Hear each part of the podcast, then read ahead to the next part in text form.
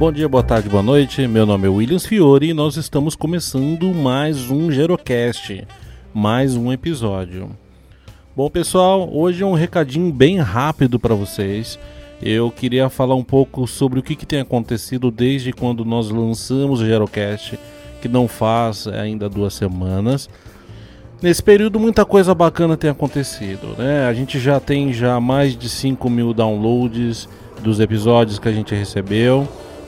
Espera que tem um avião passando aqui. Deixa ele passar. Passou. Nós recebemos, nós tivemos mais de 5 mil downloads nesse, nesse período aí.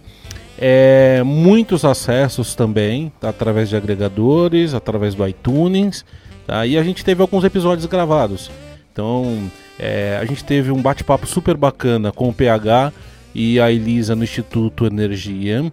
Depois a gente teve um bate-papo muito bacana também com a Marta Pessoa, no Rio de Janeiro, onde a gente falou sobre o livro dela, é, o, lançamento, da experiência dela de, de cuidado à distância, de uso de tecnologia para esse tipo de cuidado e como tem sido essa experiência dela de cuidar da babá dela. Então foi um bate-papo muito rico também. A gente também teve um, um, um bate-papo com a Thaís é, Soares, que está fazendo mestrado de enfermagem. E a base é, do estudo dela é justamente o uso de tecnologia no monitoramento né, e os impactos positivos desse monitoramento e cuidado de teleassistência e telecuidado à distância também, inclusive é, com a diminuição de custos né, nesse caso aí, e diminuição, diminuição também de internação. E a gente teve também um Gero Music, onde é, aquela ideia de sempre a gente colocar como uma forma de homenagear artistas mais 60. Então nesse primeiro Gero Music a gente fez um episódio rapidinho com o Djavan, né, onde eu fiz um, uma breve leitura ali da biografia dele e a gente colocou ali três ou quatro músicas ali para vocês também. Pois bem, é, a gente. Qual que a ideia do Gerocast, né? Muita gente tem perguntado. É juntar gente, é disseminar informação, conhecimento e principalmente documentar projetos. Documentar pessoas que têm feito coisas bacanas pelo envelhecimento.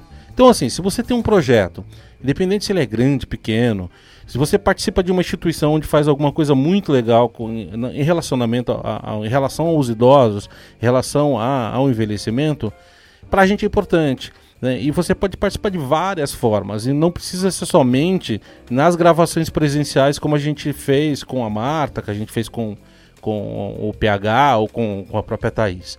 Pode ser, pode ser, às vezes, uma reflexão sua. Né? Eu vou dar um exemplo para vocês. A Cris Pomeranz, ela é arte terapeuta, trabalha com, com, com idosos e utiliza a arte, principalmente idosos demenciados, como uma forma de resgate dessa memória. Ela fez uma reflexão super bacana, mandou o áudio pelo WhatsApp e a gente colocou no ar. Né? Esse áudio dela já teve mais de mil downloads. É, as pessoas têm falado muito bem dessa reflexão dela, que foi uma reflexão super rápida de, de 7 minutos, 8 minutos. A gente colocou uma trilha de fundo ali e é isso, né? Na verdade, assim, não importa a forma como a gente vai documentar.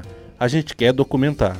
Seja nas gravações presenciais, onde a gente consegue hoje, inclusive, gravar com até seis pessoas ao mesmo tempo, utilizando seis microfones que a gente tem. A gente consegue fazer um, um, uma verdadeira discussão de temas mais densos, ou às vezes uma reflexão que você tem sobre envelhecimento, sobre seu trabalho, sobre um, um, um idoso falando a história dele, você vai, aproveita e grava naquele momento e manda pra gente.